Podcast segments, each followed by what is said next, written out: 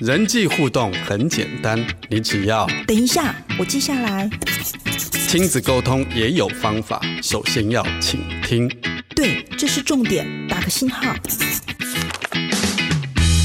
上一代的担忧，下一代的烦恼，有疑问就有解答，有学习就能成长。欢迎收听《爱的记事本》。每天爱你多一些，欢迎收听《爱的记事本》，我是雨林。你今天要在《爱的记事本》当中写下什么样子爱的只字片语呢？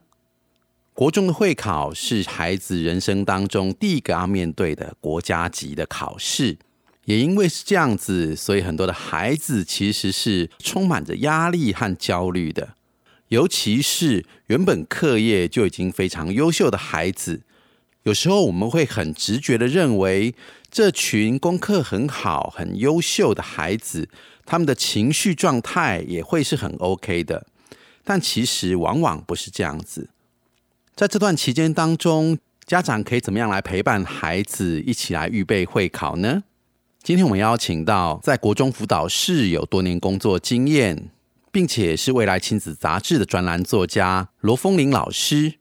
他来和我们聊聊这个话题，并且提出一些问题的解方。让我们来听冯林老师的分享。不要看电视，不要玩手机。妈妈说的话，你有在听吗？今日 memo 亲子沟通。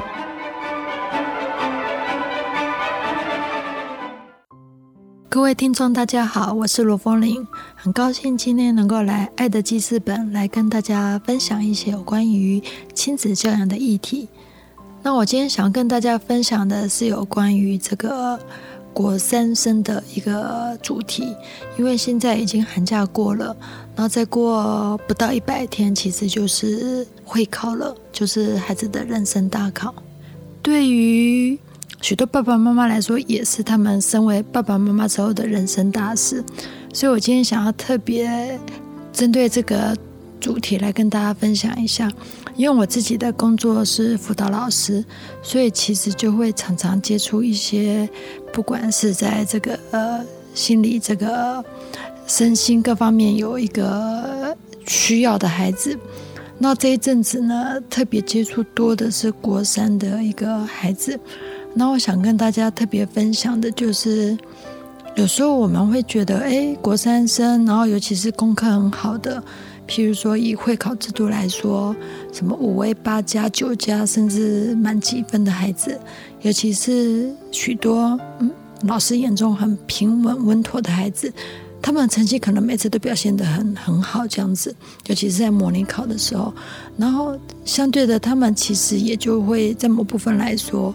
也会是被忽视的一群孩子，尤其是在他们心里的需要。那我接着想要分享的就是停止病态化孩子的行为，尤其是不要自己以专家自居去替孩子诊断，因为现在网络上的忧郁量表非常的多哈。我会特别提这点，是因为我其实遇过非常多的家长跟孩子。老师，我跟你说，我觉得我有忧郁症。我跟你说，我的孩子有忧郁症。我说你怎么知道？因为呢，我去下载那个忧郁量表，发现我真的是忧郁症呢，而且还重度的。不太晓得我自己去做过这个有趣的活动哦。你会发现，按照心理学来说，什么样的人会去算命？就是可能觉得自己事业不顺的人，婚姻不顺的人，他去算命，想要改命。同样的道理，什么人会特别去去去想到会去做这个忧郁量表？他可能是自己心情不好，然后情绪不稳，那我怀疑我忧郁症，所以我就去做。有没有？其他的前提是他本来就已经心情不好，他再去填那些心情好不好，他当然都是容易评价所谓的负面的。同样的道理，我们什么时候会去看这个？也许说我发现我的孩子孩子情绪起伏很大。那我就很关心他，我就去开始去去下载忧郁量表去来测。但是我说过，这个情绪本来就是一个光谱啊，怎么可能会有人永远保持很嗨的十分这样？所以就是会有一个高低起伏。但是我们自己去评，或者是帮孩子评，都不是一个客观的。说真的，也不专业。所以其实还是需要仰赖专业的医疗评估。学校辅导老师也不行哦，这个就是一个医疗体系，所以你就可以去看相关的一个科哈，身心科什么之类的哈。所以我们身为父母，除非你真的就是精神科，说实话，你如果是身心科、精神科的相关专业人员。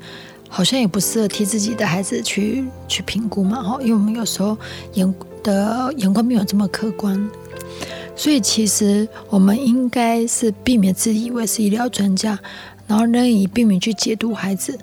哦，那个儿子，我跟你说啊，你这样这这这，我怀疑你有忧郁症，你有跟你说我怀疑你有躁郁症。说实话，父母的话很有影响力耶。原本就只是心情不好，结果你这样说完之后，他就开始怎么样？每次的情绪不好，就一直往说，对我印证我妈说的，我真的有忧郁症，真的有躁郁症。那你知道吗？这个就是一个觉得自己是病人自居，那他的行为其实就会不断的验证。那如果我只是觉得啊，我就是心情不好，我搞不好去吃个炸鸡排好了，我去吃个冰，我可能就就过了。而且每个人都会心情不好啊，我相信没有人。不了解什么叫心情不好，因为那就是我们人类共同的经验，不是吗？对，所以我们就真的是没有必要做这种无，我真的觉得这是无谓的举动，然后没有对孩子没有帮助啊！哈，他也不会因为知道说我变了忧郁症，说我突然变正常了，其实就就就不会啊，这样子好。另外呢，就是生命智慧找到出口，怎么说呢？其实像这类学业优异、思考敏捷的孩子，他们其实自主性是很强的。所以你只要给他机会，好好的跟他聊，通常这些孩子都可以说出说：“嗯，我怎么样可以让自己放松？”他可能会说：“啊，我就减少补习啊，这补习我真的觉得没有必要。尤其像补习班很多推什么国三什么全科的，我以前就有一些朋友啊，真是下课时间是晚上十点，我都在想晚上十点。”我跟我孩子都睡翻了，我们九点半睡觉，居然不到晚上十点，那到底几点回来？好，OK。有些孩子可能习惯也接受，也也享受这样的过程，因为比较有安全感。他觉得说，哎，有有补习班老师陪着我，哦，那 OK 哦。但是如果这个孩子对他来说，补习已经不堪负荷了，我只是说，我觉得我不用补这么多课，他提出来。我觉得去补什么是我的压力哈？星期五晚上我不想补习，我只想放松，那我可以不要补这一科吗？或者是说我想要睡晚一点哈？然后或者是说啊，我假的时候有时候想要花个半天弹钢琴啊、烤饼干、画图等等的，反正就看孩子说什么嘛，甚至划手机嘛，就是他看他说什么嘛。所以这些行为，在以大考的孩子来说，真的就是所谓一定会减少读书时间的。不管是睡觉多一点呐，弹钢琴等等，但是他也会觉得很耗费时间，没有错。在以大考来说，哇，你居然要缩短读书时间，要去做这些休闲，时间就是公平的啊，他没办法二分，你没办法读书同时又休闲，没办法读书同时又打球嘛。其实他势必会做所谓的一些移挪移，我我不是说影响，我说是挪移 A 时间的部分用来。做 B 事情，他就挪移嘛，哦，一定会的。这是我们父母想要做的事情是什么？就接受啊，而且要非常开心的答应就可以了，不要皱着眉头让孩子有罪恶感。你怎么大考生居然还提这种做这种所谓所所谓不适当的行为？这样子，这样不是会影响考试？千万不要这样子，你就只要全盘接受并且欢欣答应就好了。因为说真的，嗯。他们已经是这么顶尖的孩子了，你你就是去接受说，他他他这时候是过度紧绷，这是他放松的需要，你要看成是他的需要，你就答应就好了，因为他蛮清楚知道他们要做什么。我为什么会特别这样讲？其实我问他很多的学生是这个样子的啊，老师你知道吗？我跟我妈妈讲我要放松，我妈妈就带我去吃好吃的，带我去散步，带我说要去运动，带我说要看电影。但是你知道吗？我觉得很痛苦。我说为什么？这些都不是我想要的啊！因为我觉得这些很浪费时间。就是我们大人用我们熟悉的休闲，但是未必是这个孩子需要的。说实话，以我来说，我也不喜欢看电影，因为因为看电影得乖乖坐那边，那我还不如去在房间大吼大叫这样子。我是开玩笑的啦哈。所以你要要问这些孩子，以他们的需要跟满足的方式就好了，而不是以我们大人强压，以大人的熟悉的部分要孩子去接受。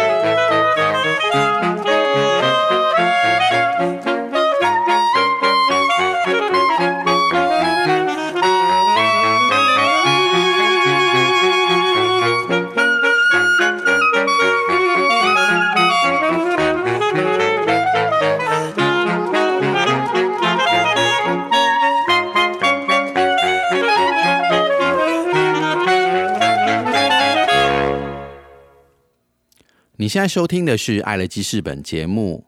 家中有孩子在面对会考的时候，其实整个家的气氛常常是会是很紧张的。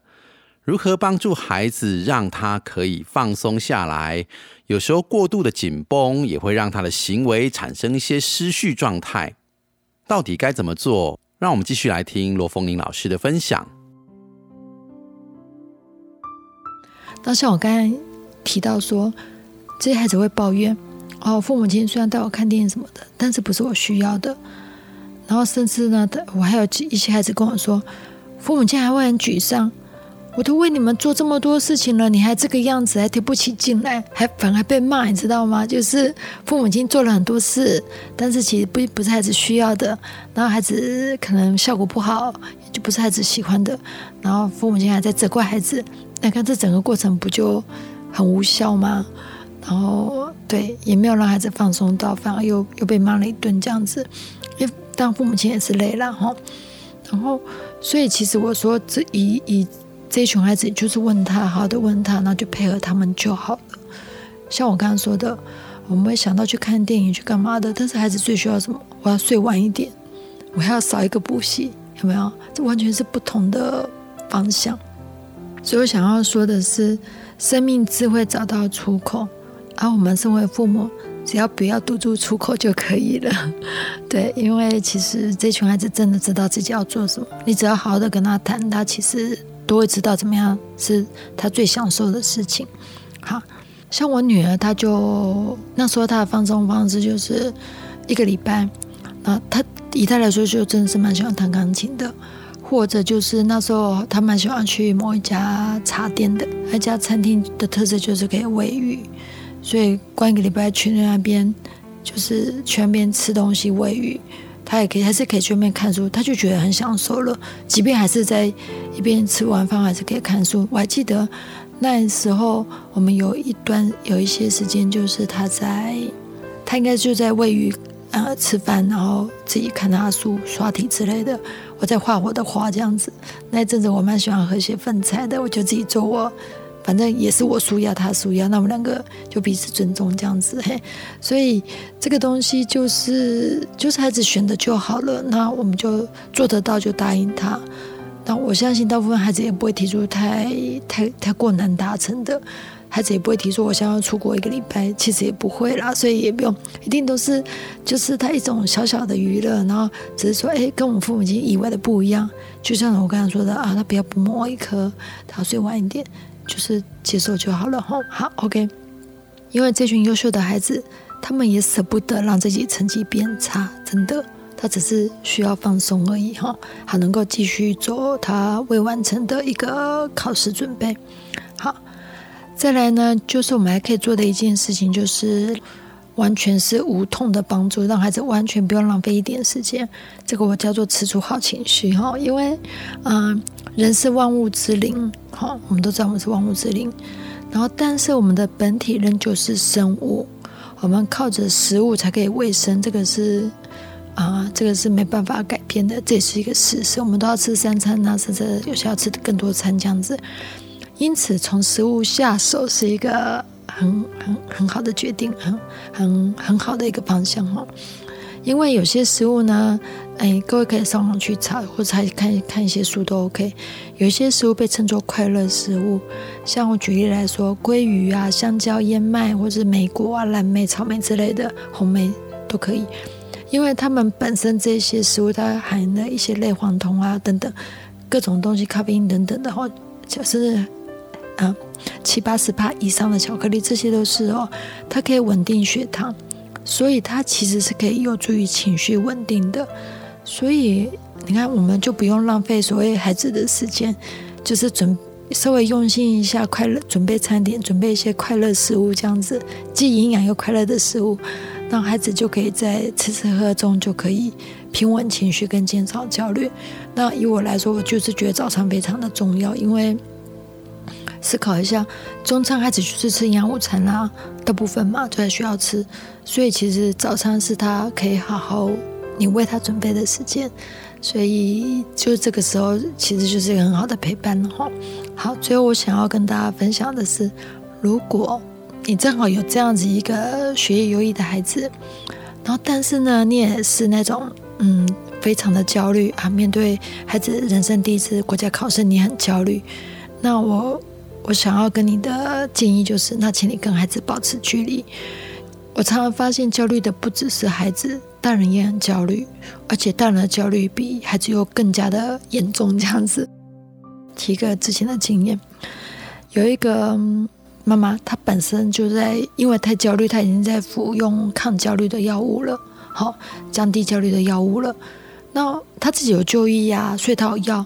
那他的女儿没有就医啊，他居然把他的药给女儿吃，诶，他觉得说我焦虑你也焦虑啊，那将我的药给你吃啊，这一点都不专业啊。然后，所以反正女儿还产生了一些身心不当的反反应，因为这本来就不是这样子，药还可以配着吃的这样。所以如果父母亲自己控制不住焦虑，然后表现行为就像是看到孩子没在读书，开始碎念。或者是发现，哎，孩子只要成绩有一点点松脱，哇，大小考都一样啊，这个错个五题，错个三题，这题你不是会，你怎么还是错了？类似这种开始念，开始酸言酸语，就是说实话，骂孩子也是一种舒压。我相信哦，我们忍不住自己焦虑嘛，那好像骂别人就觉得啊，好像就喘气了，就觉得好像把我那种焦虑就就丢给你了。重点来了哦。我们的碎念、酸言酸语、冷嘲热讽，或者是加油鼓励，都会带着我们的焦虑，其实把我们的压力转嫁到本来就有一个很焦虑的孩子的身上。那我真的不确定孩子能不能承受，因为他们这么的辛苦。哎，考生是他不是我们父母哦，所以想要分享的就是，如果你真的是一个这么焦虑的父母，那你最棒的注意，就是除了必要的生活起居，就是煮啊煮饭什么预备餐点之外，你就尽可能跟孩子保持距离，因为你避免自己忍不住的碎念、忍不住的唠叨、忍不住的啊不当的言语，其实孩子是会进到心里面的。尤其是这一类的孩子，他们敏感也聪明，然后又加上我们现在心情比较不好，因为已经快会考了嘛，哈，所以。我们这样子的保持距离，就是让准备要攻顶的孩子，因为就像是要爬山一样，他就只要背着自己的包就好了。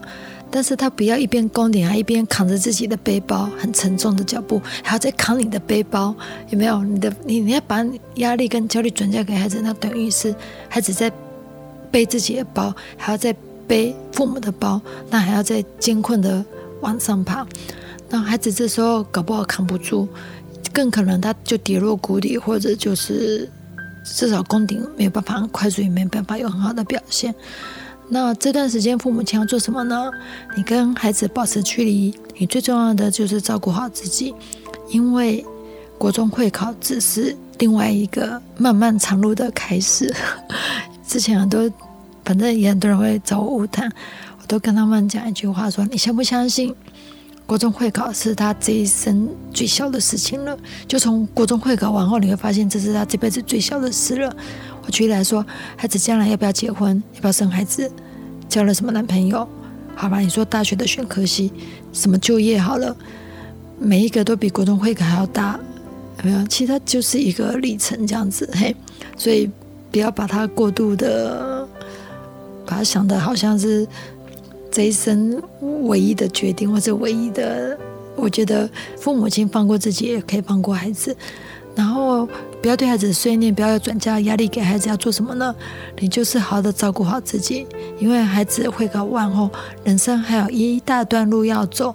那你还是要照顾好自己，你在往后的日子才有办法好好的继续陪伴孩子。那我今天的分享就到此了，谢谢各位。